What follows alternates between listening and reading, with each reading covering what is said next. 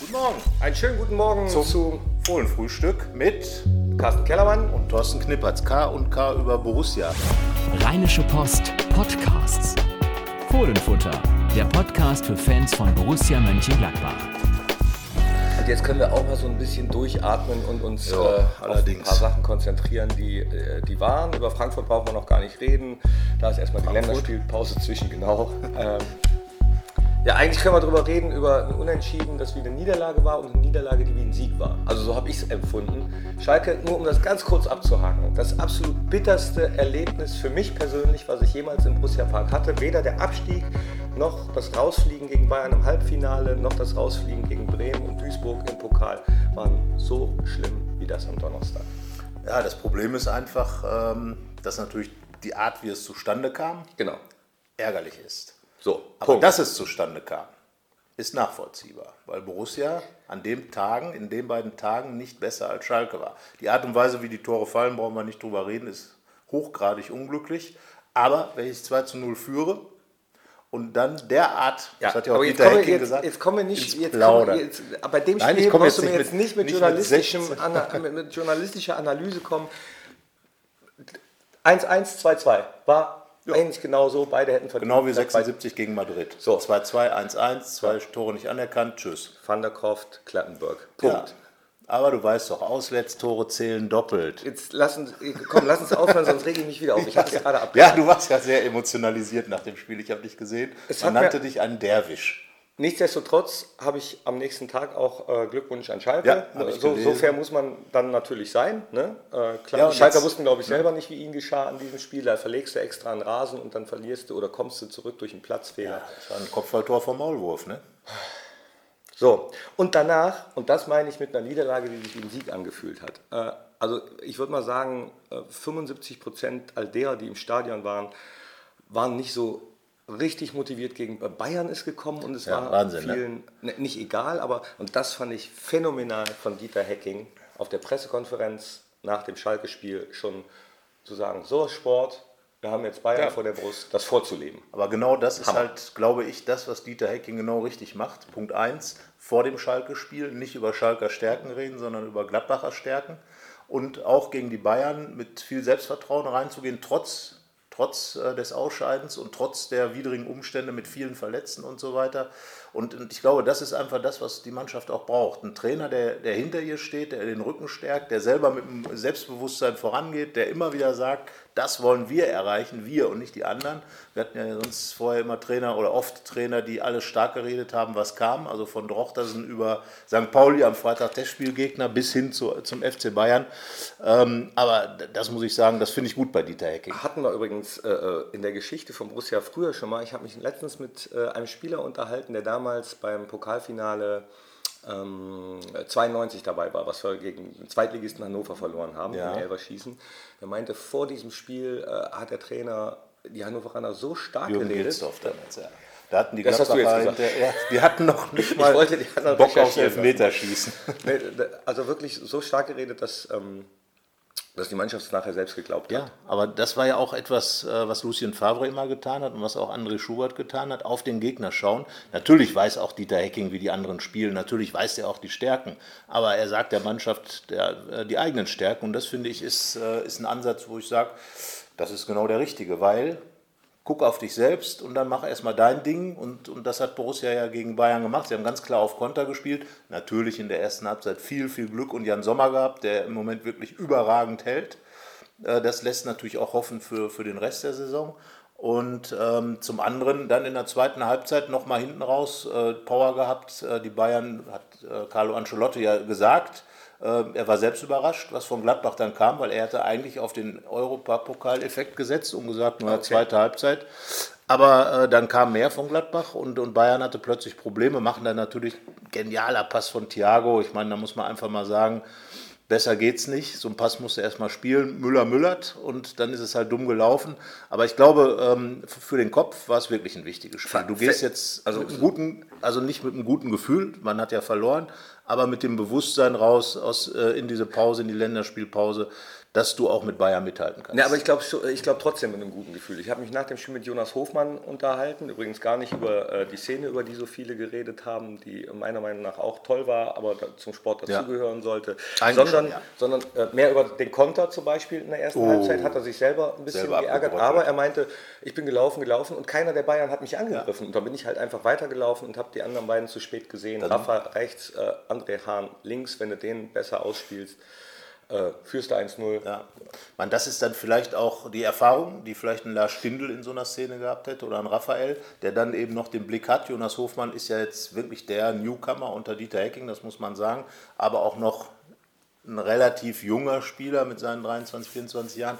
So, klar, so ein Ding kann man auch machen, aber andererseits. Aber hat, also ich, in, in der Situation, auch da äh, habe ich ihn durchaus verstanden, weil jeder hat ja mit einem Pass gerechnet und ich glaube ja. auch die Bayern-Spieler, wenn das da ein bisschen. Ja gut, da muss ich halt früher schießen. Mann, äh, das war ja fast so eine Szene wie äh, 78 gegen Dortmund, die Gladbacher haben Ball, rennen, da war rennen, rennen. Geboren,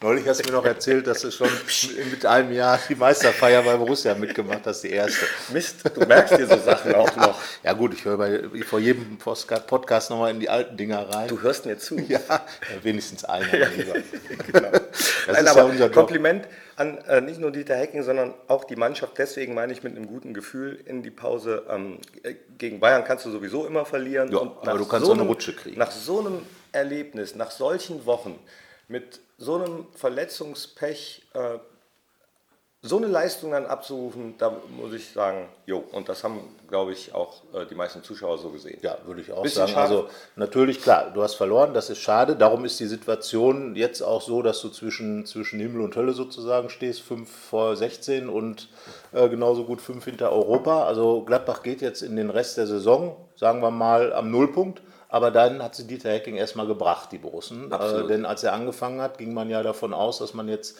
also ne, die normalen Gladbach-Fans haben gesagt, ja, wird schwierig. Die äh, typischen, äh, sagen wir mal, Schwarze haben gesagt, so, wir, wir, sind erstens schon abgestiegen und zweitens haben wir jetzt jahrelang Abstiegskampf vor uns.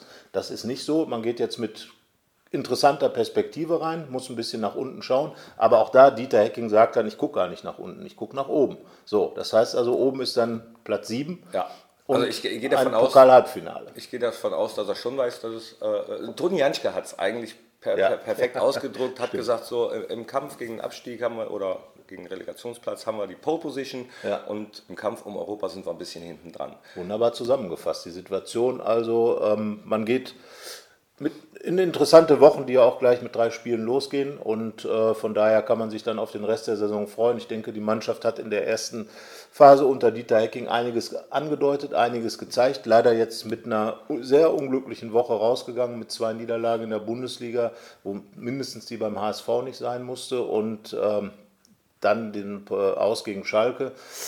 Aber ich glaube, und War das, das hat, hat ähm, Schalke hier Korea 1 und so weiter. hat Toni Janschke im Übrigen auch gesagt. Er hat gesagt, wir sind stabil genug, auch Rückschläge zu verkraften. Gehen wir mal davon aus, dass Toni Janschke, der ja nun alles schon erlebt hat ja. in Gladbach, äh, was in der neueren Zeit passiert ist, also von Relegation über Aufstieg in die Champions League bis hin, keine Ahnung wohin. Und ja, dann außerdem, schauen wir mal. Außerdem ist Toni immer sehr reflektiert, äh, sehr realistisch und äh, ja, wenn, ja. wenn Toni das sagt, dann glaube ich ihm das. Und das macht auch tatsächlich auch den Eindruck. Deswegen jetzt voller Fokus auf St. Pauli. Ja, Testspiel und am Freitag. Ex-Borusse kommt mit St. Pauli. Nette Sache, werden viele junge Leute spielen. Hat mir übrigens super gefallen, dass äh, Lajlo Benesch jetzt sein Debüt gegeben hat. Ja. Super Spieler. Äh, ich glaube, Debüt. da kommt richtig was. Der Dieter Hecking hat sich denn über den Jungen gefreut. Und äh, wenn man den so am Belken sieht, da, da, das ist einer. Das muss ich schon Spaß, sagen. Ne? Muss schon sagen, ja. so Jungs äh, finde ich gut. Ähm, auch wieder ein Debütant unter Dieter Hecking. Also da, da kommt was und da bin ich mal gespannt, wie sich das entwickelt. Ich meine, damals Nico Elvedi auch gegen Bayern Startelf-Debüt, danach Stammspieler geworden. Mal gucken, wenn Benesch das auch macht. Kann noch was kommen, aber auf jeden Fall wieder ein guter Neuer dabei, ein junger Kerl. Ja, einer, äh, der, der nicht mehr ganz so jung ist, aber sich jetzt voll auf Borussia konzentriert. Oskar Wendt, auch Linksfuß wie Ja, La- dieser Lazzi. Lazzi möchte Laszlo übrigens genannt Ja, ja, ich Lazzi, weiß. Ja, Lazzi Ja, Benesch. ja. Und, Schlabberlazzi. und Oskar äh, wird sich das wahrscheinlich nicht so ähm, einfach gemacht haben, die Entscheidung, weil er ist ja unter dem alten Trainer äh, länger ja. nicht. Da, da hätte ich es sofort verstanden, wenn er dann gesagt hat, nö, da habe ich jetzt keinen Bock mehr. Ja, aber ich glaube, Oskar Wendt ist jemand, der ähm, sehr entschieden ist. Er hat sich wirklich lange drüber geärgert und hat jetzt, glaube ich, gemerkt, dass einfach so vielleicht dadurch auch die Luft raus war. Dass so dieser, dieser, dieser Drang für Schweden zu spielen, er weiß selber, dass es sicherlich so ein, zwei Jüngere noch gibt. Ähm, Ob es dann bessere gibt, muss man sehen, weil Oskar Wendt ist ja schon noch richtig gut drauf. Aber ähm, Auch unter Hacking Ja, auch. wieder zu, zu alter. ja, aber er hat ja auch schon bei Favre und Schubert, also er ist ja bei Schubert hat ja auch eine super Rolle gespielt, auf der Seite ein bisschen offensiver ausgerichtet. Ähm, defensiv hat er natürlich dann so seine Kapriolen gehabt, aber dafür hat er dann auch ein paar Türchen geschossen. Ja. So, aber ähm, ich finde, solche Entscheidungen sind dann einfach, äh, muss man nachvollziehen, weil man einfach, weil er einfach gesagt hat, okay, ich konzentriere mich jetzt auf meinen Arbeitgeber, auf meinen Job. Äh, auch er muss ja gucken, dass äh, demnächst irgendwann der Vertrag ausläuft, wie es weitergeht. Hat gesagt, er würde gerne in Gladbach bleiben, hat würde ja gern sogar- ewiger Borusse sein sozusagen. Hat er im Kitchen Talk äh, äh, mal gesagt, dass er sich absolut vorstellen kann oder sogar wünschen würde, seine Karriere in Mönchengladbach zu beenden. Das wäre dann ja quasi der ewige Borusse.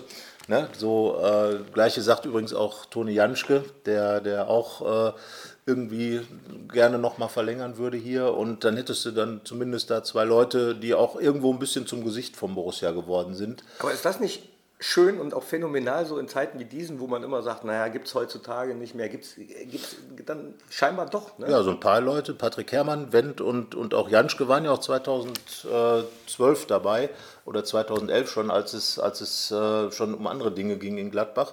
Und klar, das sind Leute, die sind einfach dann jahrelang da. Christopher Heimeroth nicht zu vergessen, gehört ja auch noch zum Team, ist noch länger da. Und äh, natürlich spricht das für Kontinuität. Und auch, sagen wir mal, wenn man sich das anschaut, ist es ja auch ein äh, relativ, äh, sagen wir, äh, vernünftiger Wandlungsprozess immer wieder da gewesen. Gute Spieler sind gegangen, Marco Reus, äh, dafür ist dann Raphael gekommen, ein Lars Stindl gekommen. Ähm, und in, ich denke, es wird jetzt im Sommer auch nochmal werden, wird der eine oder andere kommen. Ich vermute ja stark, ein Zentralstürmer wird geholt werden.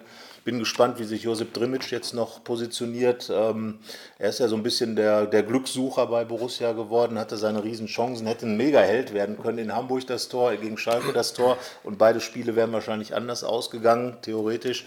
Und äh, dann würden jetzt alle Josip Drimic bejubeln. Ja, aber wie das manchmal so ist, äh, ich denke gerade bei Stürmern, in Wolfsburg sieht man es bei Gomez, der jetzt unter neuem Trainer in je, jedem Ja, Spiel trifft. Äh, ähm, in, in Köln Modest, der trifft ja auch äh, gerade alles. Äh, ich, da, da bin ich mir manchmal ziemlich sicher, dass wenn die wechseln würden, auf einmal äh, nichts mehr kommt. Also du vielleicht würdest Drimic jetzt wegschicken. Nein, das, das will ich damit nicht sagen, aber dass, wenn du einmal einen Lauf hast, also wenn er vielleicht Ja. einmal so ein Ding trifft, dass er dann auf einmal äh, äh, ja, in einer Reihe Das trifft. ist ja das, was auch Dieter Hecking gesagt hat. Der muss es wissen. Der war früher selber Stürmer. Einer, der sich im Strafraum in alles reingeworfen hat, hat mir Uwe Kamps mal gesagt, wie ein Wahnsinniger. Und ähm, ja, wie gesagt, das ist das eine Tor. Erinnert man sich da vielleicht auch an Angie Juskowiak, dem auch ein bisschen das Glück fehlte in, in Gladbach ähm, oder an Max Heuberts.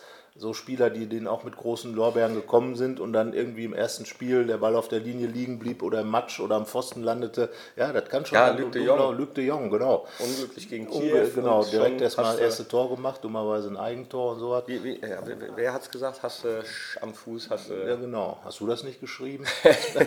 nee, ich war es nicht. Aber ja, mit Josip oder, oder auch Patrick hat gegen Bayern ja auch, sag mal, unglücklich gespielt Ja. und dann. Ähm, ja, teilweise kann ich verstehen, dass da so Unmut vom Publikum kommt. Man kann es ja nicht vorschreiben, dass man äh, traurig ist. Aber vielleicht tatsächlich die Jungs unterstützen, das, das ist ja nicht hilfreich. Ne? Also wenn du, die Ja. wissen ja selbst, dass die Szenen dann kacke sind. Gehe mal davon aus, dass Josip Drimic lieber das Tor getroffen hätte, als Genau. es nicht getroffen hätte Eben. gegen Hamburg und gegen so. Aber natürlich ist es so, ähm, ich meine, ich bin auch kein großer Freund der Meinung, öh, die machen den ganzen Tag nichts anderes, da muss der Ball auch drin sein.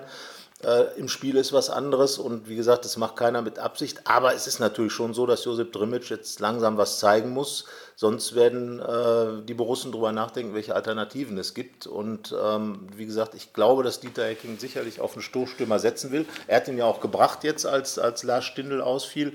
Also klar, irgendwann ist natürlich die Zeit reif. Du kannst Dieter Heckinger mal fragen. Du hast ihn ja demnächst, glaube ich, im Interview bei, Im bei eurem, Talk, bei genau. eurem Talk. Ne? Ja, nächste Woche und äh, bin mal gespannt.